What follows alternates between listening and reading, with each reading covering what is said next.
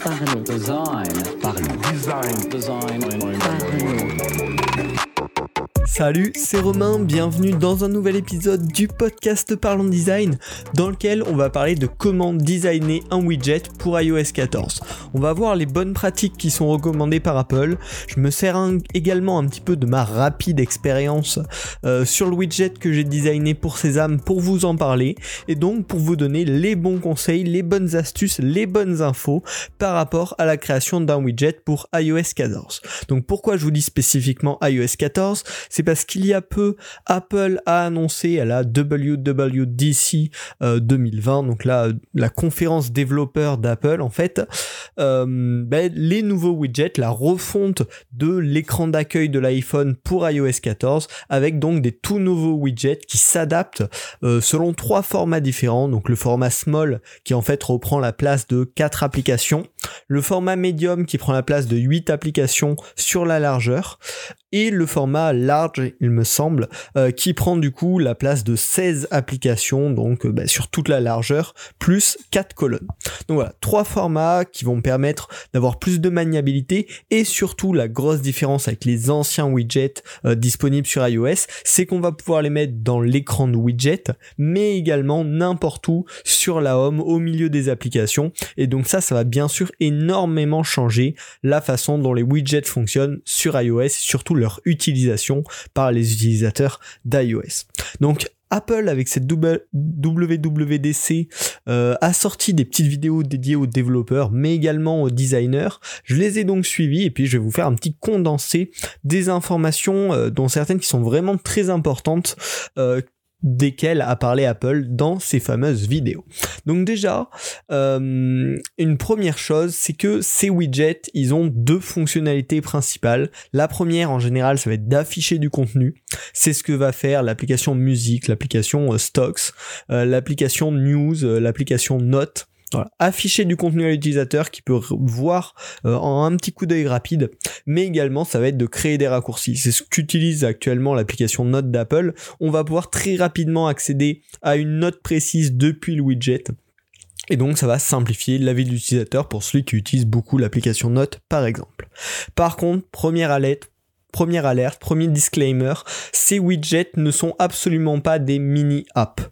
Euh, c'est vraiment des euh, coups d'information, des petits points d'information qui permettent potentiellement de créer des deep links vers l'intérieur de l'application, donc des liens qui vont emmener à un endroit précis, mais aucune interaction n'est possible, on ne peut pas mettre de champ, on ne peut pas mettre de slider. Vraiment, la seule interaction possible avec ces widgets, c'est de rentrer dans le cœur de l'application. Donc ça, c'est vraiment important, c'est une contrainte technique, une contrainte souhaitée par Apple. Donc voilà, ce ne sont pas des mini-apps. Donc, maintenant que vous savez comment un petit peu, qu'est-ce que, quels sont ces nouveaux widgets, on peut rentrer dans une phase d'idéation, voir qu'est-ce que ça pourrait apporter à vos utilisateurs. Euh, voilà, Co- comment on peut choisir ça?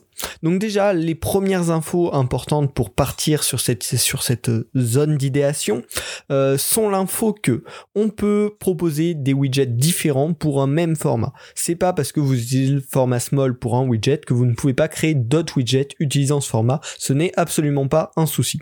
Et également, chaque widget n'est pas obligatoirement disponible dans tous les formats. Si vous créez un widget précis qui est que utile dans son petit format, il n'aurait pas d'intérêt dans les plus grands formats, absolument pas obligé de le créer dans les autres formats, et même c'est plutôt voilà, Apple va pousser dans le, sens inverse. Si le, le widget n'a pas de sens, n'a pas d'intérêt dans une grosse taille, bah, autant ne pas le proposer. Et pareil, s'il n'a pas d'intérêt dans une toute petite taille, autant ne pas le proposer dans cette taille-là.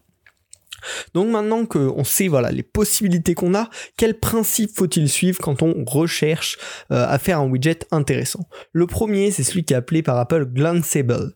Euh, J'ai pas trouvé vraiment de traduction, mais en gros l'idée c'est qu'on peut comprendre le widget en un coup d'œil. Euh, on n'a pas besoin de, passer du temps dessus, vraiment en un coup d'œil, on doit comprendre l'information que nous transmet le widget. Donc c'est glanceable et informationnel. C'est le cœur d'un widget. Deuxièmement, le widget doit être pertinent et personnel. Donc, c'est-à-dire, il doit apporter de la valeur à l'utilisateur par rapport à ses cas d'utilisation à lui, par rapport à ce qu'il fait lui, par rapport à ses habitudes. Donc, voilà, ce côté pertinent. Et enfin, le troisième point, c'est que les widgets doivent être personnalisés et contextuels. Euh, ils doivent s'adapter au moment de la journée si c'est possible, si ça a un intérêt. Ils doivent s'adapter euh, à l'utilisateur en fait. Donc trois grands principes vraiment euh, poussés par Apple que je vous encourage à suivre, c'est glanceable, donc lisible très rapidement, pertinent et contextuel. Voilà. Une question qui est vachement intéressante pour trouver bah, quel widget on pourrait créer, comment ça pourrait apporter de, de la valeur à l'utilisateur, c'est de se demander qu'est-ce que les gens regardent quand ils ouvrent mon application? Qu'est-ce qu'ils regardent en premier, quelles sont les informations qu'ils vont regarder, ou quel, à quel moment les utilisateurs vont ouvrir l'application, regarder une info et repartir? Et là, vous avez trouvé les informations qu'il faut proposer dans vos widgets. C'est ce genre d'informations que l'utilisateur va chercher à retrouver dans les widgets et donc c'est à ce moment-là, si vous identifiez euh, des points de, ce type-là, que vous allez pouvoir proposer des widgets pertinents. Donc maintenant que vous aurez trouvé voilà des cas d'usage intéressants euh, qui nécessitent un widget, bah on va pouvoir passer à la partie de création. Euh, et là encore une fois Apple a ses propres demande à ses propres obligations, des patterns qui soit sont pratiques, soit contraignants, qu'on va voir ensemble afin de bah, faciliter tout simplement la création de widgets de votre côté. Déjà, quand on parle de limites, euh, la première c'est que pour euh, un, widget de taille small, donc qui prend 4 euh, icônes d'application, il ne va y avoir qu'un seul lien cliquable, un seul deep link vers votre application. Euh, en tout cas, ce n'est pas recommandé d'en mettre plus. Je ne sais pas si l'application peut être refusée pour ça, mais c'est vraiment recommandé. Si c'est un widget en taille small, c'est un seul lien vers l'application qui est euh, cliquable depuis n'importe quel endroit sur le widget. Et également, une, recommandation, ça va être de mettre maximum 4 pièces d'information sur un widget de taille small afin de ne pas le, trop le surcharger et du coup de ne plus euh, répondre à ce critère de glanceable, euh, donc de lisible rapidement, donc maximum 4 pièces d'infos sur un petit widget. Ensuite, quand on passe au widget medium et large, là on peut faire plus de liens. 4, euh, ça semble une bonne limite maximum pour le medium, et large, on peut pousser encore un petit peu plus loin. Mais dans ce cas-là, si vous mettez plusieurs deep links vers le cœur de votre application, euh, on doit pouvoir comprendre facilement que ce sont plusieurs liens différents euh, via une démarcation bah, probablement visuelle. Euh, et également, voilà, une recommandation, une vraie demande d'Apple, c'est que un changement de taille d'un widget, ça ne doit pas juste être un, simple scale du petit widget vers des formats plus grands, mais on doit vraiment ajouter du contenu pertinent qui apporte un intérêt au fait d'avoir un widget plus grand. Ensuite, on va continuer avec les contraintes avant de passer au, petit truc intéressant. Euh, les contraintes, ça va être déjà de préférer euh, les polices d'Apple, la SF San Francisco Font.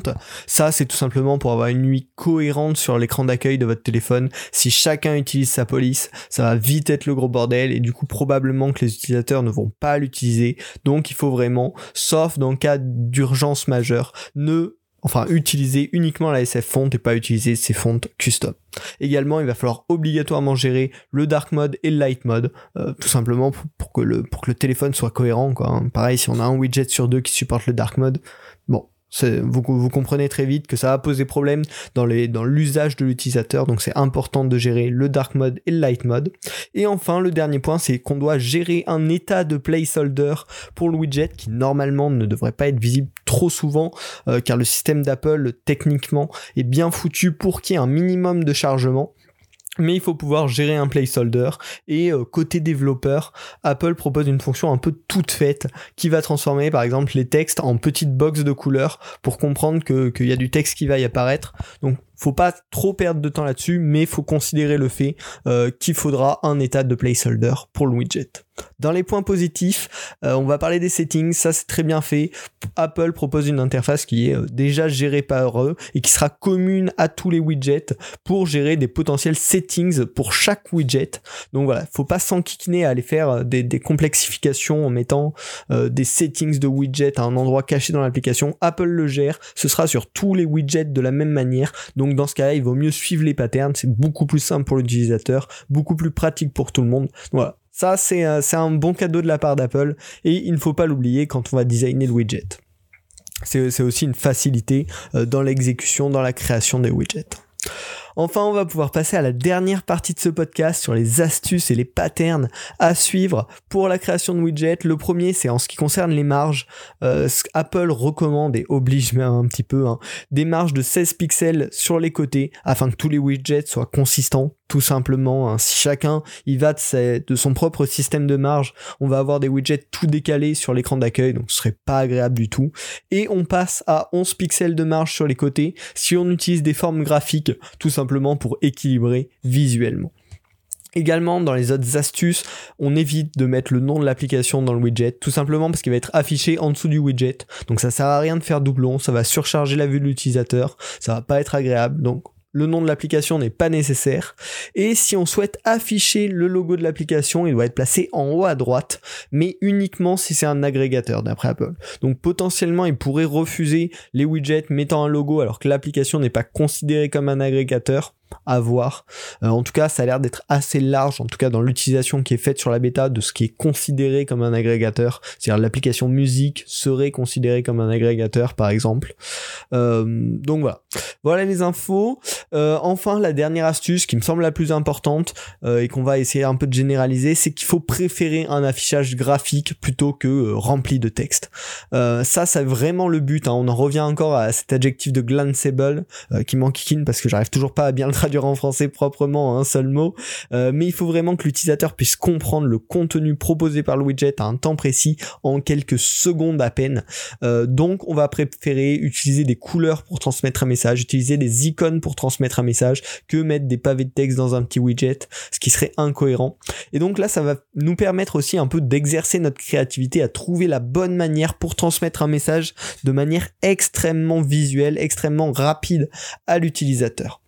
Voilà, j'espère que ce podcast euh, vous aura aidé, vous aura informé sur ces nouvelles possibilités pour iOS 14, des nouvelles possibilités qui, je pense, peuvent être intéressantes euh, à exploiter en termes d'user experience. Hein. Il y a vraiment beaucoup, beaucoup d'applications que les utilisateurs ouvrent pendant 5, 10, 20 secondes pour voir une information, puis repartent et font ça de manière régulière. Donc là, proposez ça en widget pour les utilisateurs qui euh, mettront en place le système de widget, ça peut être vraiment intéressant euh, pour mieux intégrer votre application dans la vie de l'utilisateur tout simplement. Voilà. Euh, là sur un, thème comme les widgets, suivre les patterns, c'est vraiment très important. Hein. Euh, ça c'est un, un, débat qu'on a déjà eu sur le podcast. Est-ce qu'il faut absolument suivre les patterns, faire quelque chose de très structuré, très très à l'écoute de ce qui se fait partout ailleurs ou est-ce qu'on doit développer son originalité? Là, vraiment, dans les widgets, je vous conseille de suivre les patterns principaux d'Apple pour que ce soit cohérent et du coup pour que l'utilisateur ait envie d'utiliser votre widget.